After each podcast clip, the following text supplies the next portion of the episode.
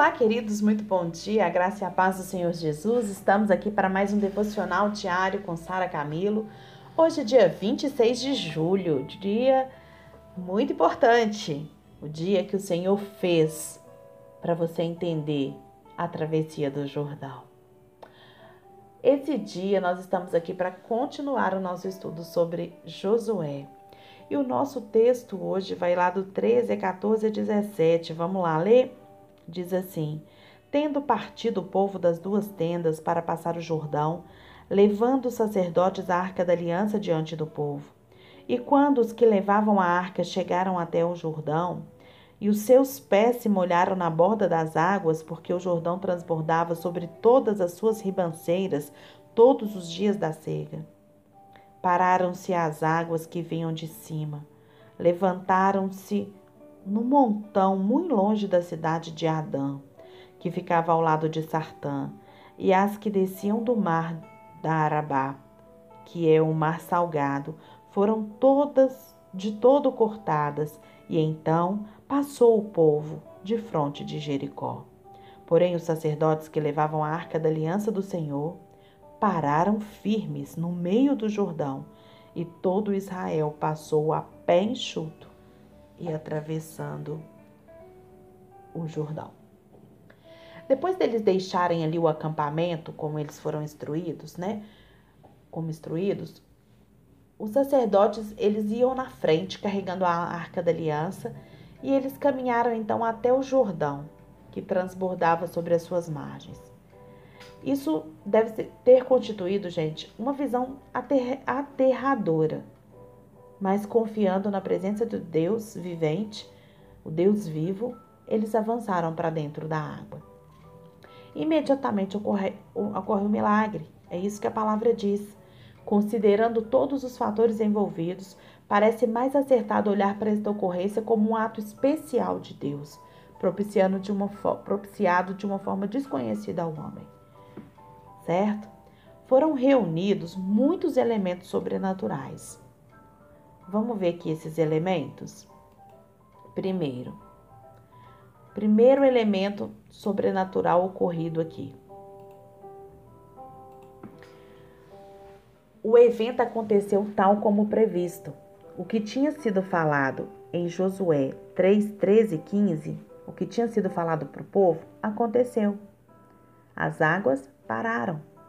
Segundo, aconteceu no momento exato verso 15. Olha aqui. E quando os que levavam a arca chegaram até o Jordão e os seus pés se molharam à borda das águas, pararam-se as águas que vinham de cima. O evento, ele teve lugar quando o rio se encontrava na fase das cheias, gente. Estava transbordando. A parede de água, ela foi mantida no lugar durante muitas horas, possivelmente um dia inteiro. O leito macio e úmido do rio ficou seco de uma vez. O povo não passou na lama, o povo passou na terra seca. Mal o povo terminou a travessia, os sacerdotes saíram do rio, a água regressou imediatamente. Como está lá no, no capítulo 4, no verso 18. À medida que uma pessoa estuda o terceiro capítulo e se maravilha com esse milagre da obra de Deus que é contado aqui, surge um princípio importante que ele não pode ser esquecido. Atravessar o Jordão na época das cheias, gente, com 2 milhões de pessoas, teve diversos resultados imediatos. Presta atenção que esses resultados é a chave aqui do nosso texto. Imagina, o Jordão transbordando de lado a lado, 2 milhões de pessoas passando. Deus, ele foi magnificado, ele foi honrado, ele foi louvado ali naquele momento. Ele foi foi visto. Josué, ele foi exaltado como líder.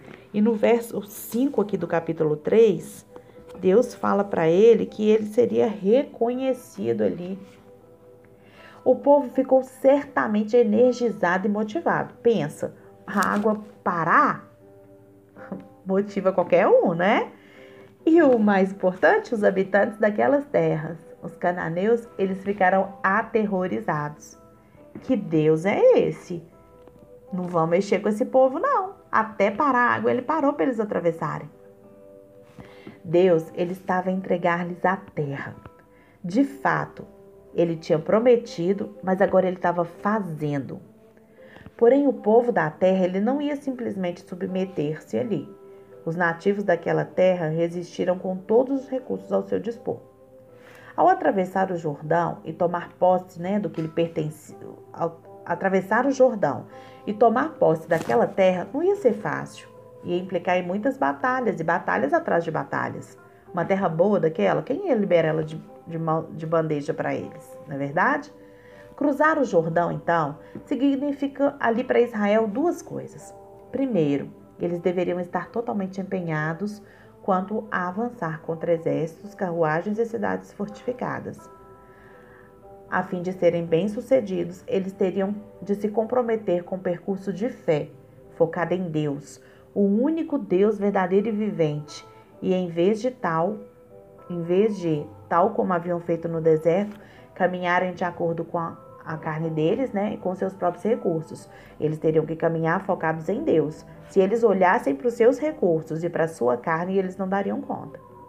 Para os fiéis atuais, atravessar o Jordão representa a gente transitar de um, de um patamar da vida cristã para outro patamar da vida cristã. Não se trata dessa imagem que o crente que vai para o céu, que vai para o inferno, é, não é isso que está falando aqui, certo? De forma nenhuma. Mas o que o Senhor está nos falando aqui, que é a imagem da gente penetrar na guerra espiritual, reclamando aquilo que Deus nos prometeu.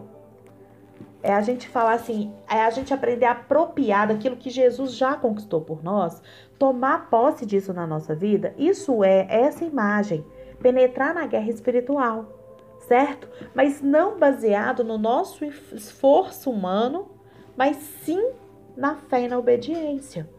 A travessia do Jordão aconteceu porque o povo de Israel, ele se esforçou? Não, ele se baseou na fé e na obediência.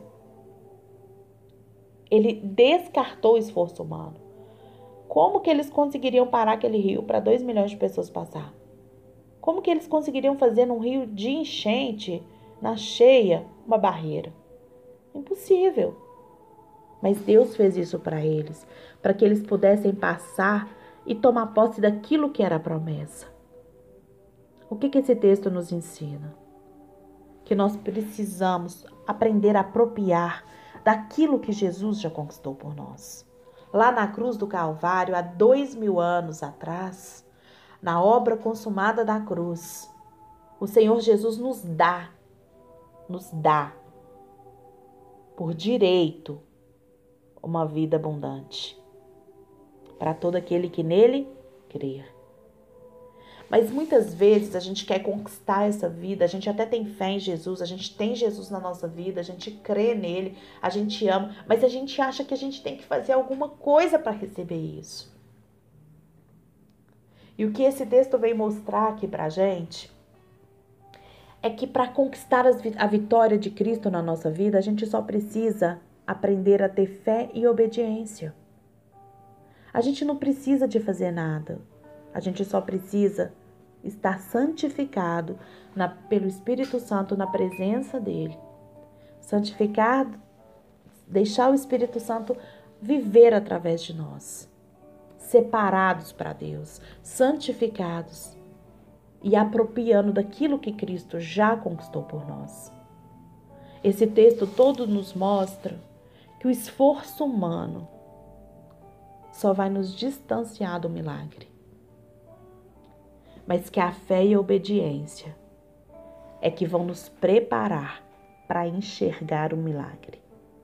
Talvez você não, tenha, não esteja enxergando o milagre na sua vida hoje. Mas ele pode estar acontecendo. Ou ele pode estar aí a um Jordão à sua frente. Busque a presença de Deus, a arca. Santifique-se. Siga a arca. Dependa de Deus. Tenha fé e obediência. E pode atravessar porque o rio vai parar.